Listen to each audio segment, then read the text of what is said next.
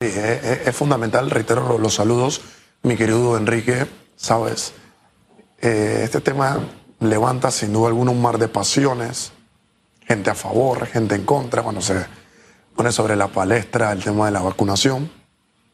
Sin duda alguna, yo creo que aquí no se debe estar a favor o en contra de una vacuna.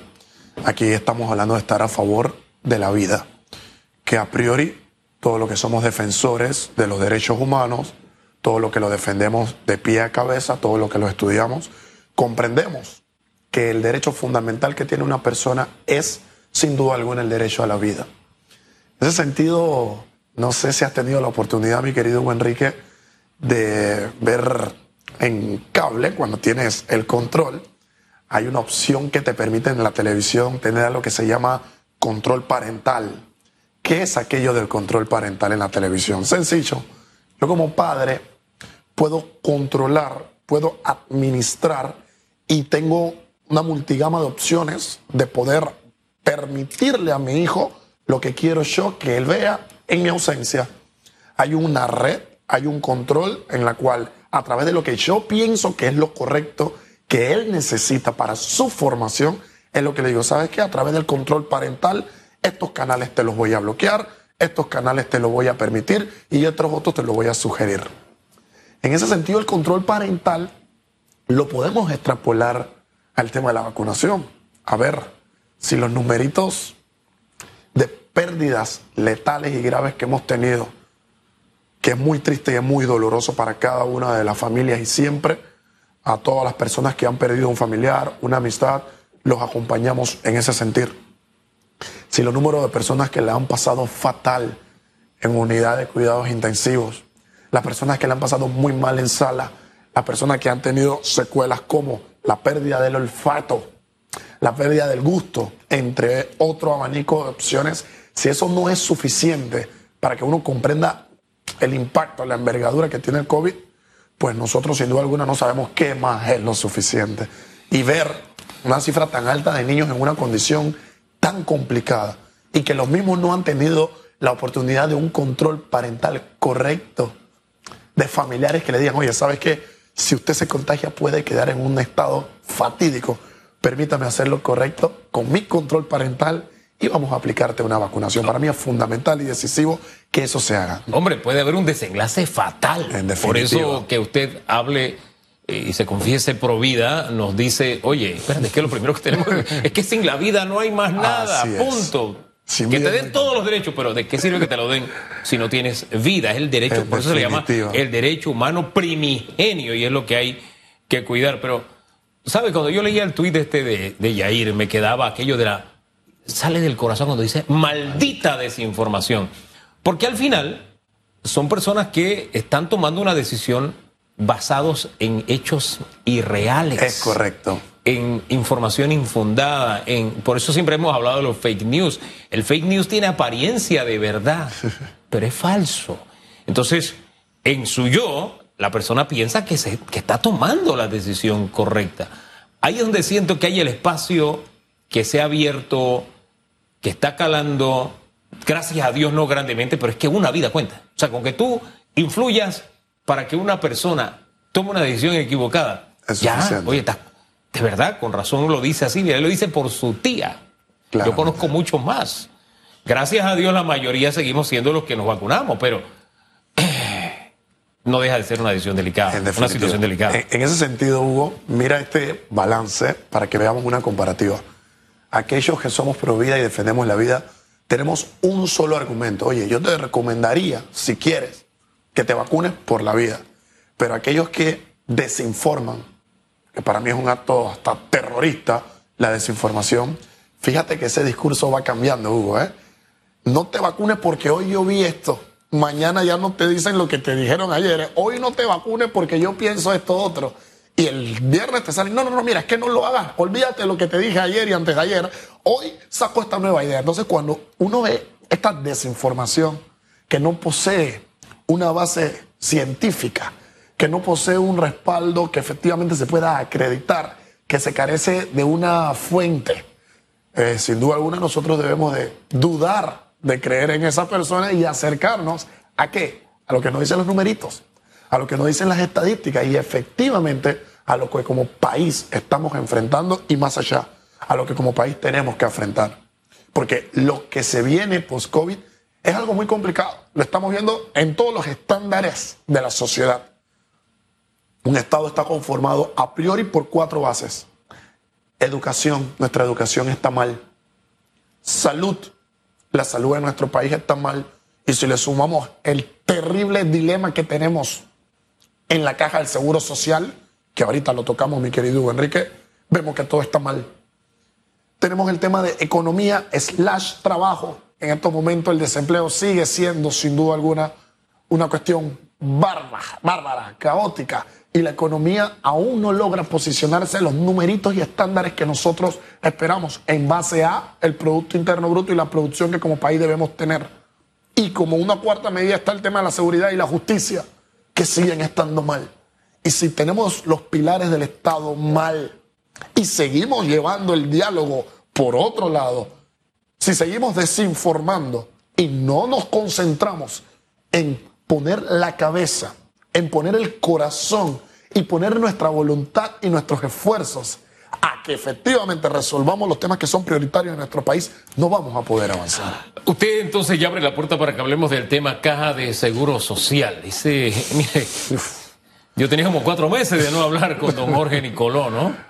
Y la última vez que hablé con él dio una cifra que uno se asusta. O sea, por día perdemos millones. Se va gastando esa plata que está allí, ¿no? Y uno ve que pasan los días y pasan los días y esperemos que venga la OIT, como que estamos, no sé, esto es como ir en un desierto y tener la esperanza remota de que pronto vas a estar en una ciudad. No hay ciudad, estás en el medio del desierto. Esa es nuestra realidad con la caja. Completamente. Un tema, diría yo, Hugo, para ponerle una palabra faraónico, porque tenemos un problema hace mucho tiempo con la caja, problema que se conoce un problema que da una curiosidad. Gobierno que entra, cada quinquenio en nuestro país, mi querido Enrique, menciona el tema de la caja. Y todos vienen con una propuesta, con una estrategia distinta para tratar de resolver la problemática de la caja. Pero aquí hay un dilema. Yo creo que la ciudadanía no ha logrado dimensionar, Hugo Enrique, la problemática existencial que tenemos hoy con la caja del Seguro Social. Y es que es como una olla de presión. En estos momentos la olla está a punto de hacer el estallido. Cuando ese estallido llegue, allí vamos a tener una debacle social impresionante. Pero para no llegar allá, debemos cimentar las bases ya. La caja del seguro social es un tema que me da dolor, que se intenta llegar a un diálogo y se tardan meses definiendo la ruta de cómo va a ser ese diálogo. Y luego que se llega al acuerdo, que se gastaron un año en ver cómo iba a ser el diálogo. Cuando se va a dialogar, no se llega a ningún punto en común. Y se ¿sabe qué? Vamos a remitir eso a un organismo internacional que nos va a dar un papel y te lo adelanto, Hugo, diciendo, oye, ¿qué? ¿Sabe qué? Ustedes tienen todo mal. Nosotros no sabemos qué vamos a hacer con ustedes. Ustedes en Panamá tienen todo mal. Recomendando que nosotros no sabemos manejar los fondos que tenemos. Son las recomendaciones internacionales. Si le sumamos a eso el cúmulo de corrupción, que no solo a nivel nacional, sino a nivel internacional, se nos siguen poniendo en las listas de todos los colores que tenemos, pues ¿a dónde vamos a llegar? Y como diría Marco Antonio Solís, ¿a dónde vamos a parar con este tema, Juan Enrique? Oiga, mire, ese tema de, de cómo nos están viendo desde fuera, la percepción que hay de cómo es Panamá, y usted dice, pero espérate, es que la mayoría de los panameños no somos así. En definitiva. Entonces, que nos digan desde fuera que tu casa está sucia, tu casa hiede, Límpiala. tu casa... Mm, mm y que hayan pasado tantos años, porque la idea de estos índices no es decir dónde estamos y punto, no, espérate, yo estoy en el puesto 111, mi meta como país es estar en el puesto, qué sé yo, estar entre los países más transparentes, que se perciban como no corruptos, que lleguemos al puesto, qué sé yo, 30, por poner un ejemplo. Esa es mi meta como país aspiremos a eso y tracemos la ruta para llegar a eso. Claramente. No, nos contentamos con que tu casa sigue de onda y tu casa está más sucia. No sé, eso da pena. No, en definitiva, da una pena tremenda, mi querido Hugo Enrique. Y esto es producto de un solo tema. ¿eh? Nosotros carecemos de políticas estatales. Nuestro país, con las riquezas que tenemos, con la calidad de gente, porque el recurso humano panameño, el panameño por esencia es magnánimo, es majestuoso, tiene una esencia, un trato, una disposición de trabajar de la mejor manera. El panameño por naturaleza batalla. El panameño por naturaleza le gusta el combate, le gusta echar para adelante, ver a su familia bien. En ese sentido, que producto de percepciones internacionales, nosotros en Panamá apliquemos un montón de medidas, ¿eh? Medidas que si contra el blanqueo, que si la unidad de análisis financiero, que si ley anticorrupción, que si leyes de transparencia, todas las medidas habidas. Y para ver ahora el tema que de las facturas que nos quieren poner, etcétera, etcétera, temas que levantan un montón de pasiones. Todas las recomendaciones internacionales las tomamos, las aplicamos, pero que nos siguen diciendo de afuera, ustedes lo están haciendo todo mal. Entonces, bien, la percepción de afuera es esa, bueno, esa que sea la percepción. Nosotros tenemos que trabajar porque la percepción de nosotros y lo que esté dentro, pues sea bien. Y eso va de la mano de algo, mi querido Enrique, voluntad. Voluntad de nosotros, voluntad de nuestros gobernantes, voluntad de que cuando salgamos a votar, votemos a buenas personas y no votemos el voto. Hay que ir a votar, no a votar el voto. Entonces, es un cúmulo de estrategias que requerimos porque las políticas estatales son necesarias para que cada quinquenio que llegue un gobierno en turno no venga con una nueva disposición que al final no resuelve nada, porque en cinco años no se pueden resolver debacles que tienen décadas y efectivamente requerimos sentar las bases ya de una política de Estado íntegra que haga, como dice Hugo Enrique, de ese sendero y ese camino hacia lo que aspiramos deseamos y necesitamos como país. Mire, yo no soy pesimista, yo soy un hombre de fe, de esperanza, pero también soy realista. Esa es parte de la fe. O sea, la fe no niega la realidad, la transforma. Eso es importante. Eh, pero en este tema de la corrupción yo siento que a mucha gente esto ya le suena a lluvia. Es decir, estamos mal, sí, estamos mal. O sea, ya no se espelucan, no se ruborizan, no, pasa nada. no se rasgan la vestidura. Y ahora hasta te la justifican. Entonces, y, también siento que no estamos conscientes de que, que esta es una enfermedad que hace gangrena, o sea, hace gangrena en toda la sociedad.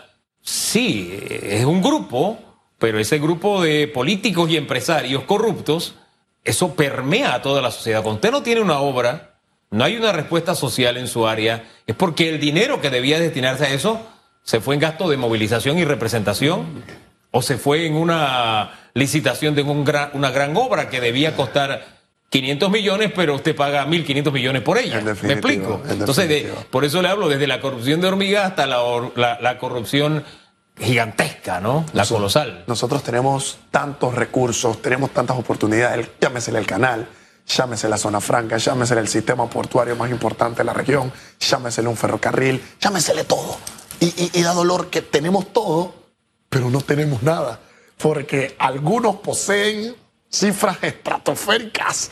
Tenemos a gobernantes que tienen ahí una bolsita con todo, pero el pueblo, el que les sale a dar el voto, no tienen nada. Entonces yo creo que tenemos que empezar a definir eso. Hay que repartir más, debemos dividir más. Este país es grande, tenemos oportunidades, recursos económicos en una manera estratosférica, pero en la medida en la que no exista voluntad y no queramos todo y definamos una ruta echar hacia adelante, no vamos a quedar como el cangrejo, caminando y echando para atrás. En la medida en que no estemos conscientes de que sí, la corrupción es un asunto de un problema de otro, es un problema que le toca a usted.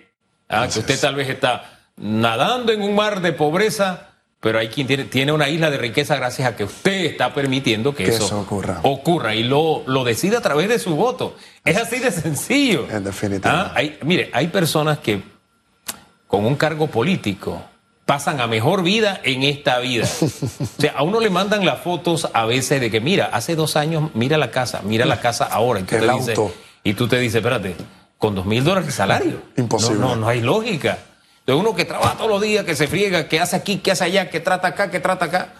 Y tú dices, yo no puedo. ¿Cómo es que este sí puede? Ah, entonces sí puede gracias a la corrupción. Así de sencillo. En definitiva. Así de fácil. Hombre, don Ian, gracias. Siempre orientador escucharle. De pasiones vivimos los seres humanos. Un placer siempre compartir con usted, maestro. Ese colágeno intelectual que usted trae todos los días.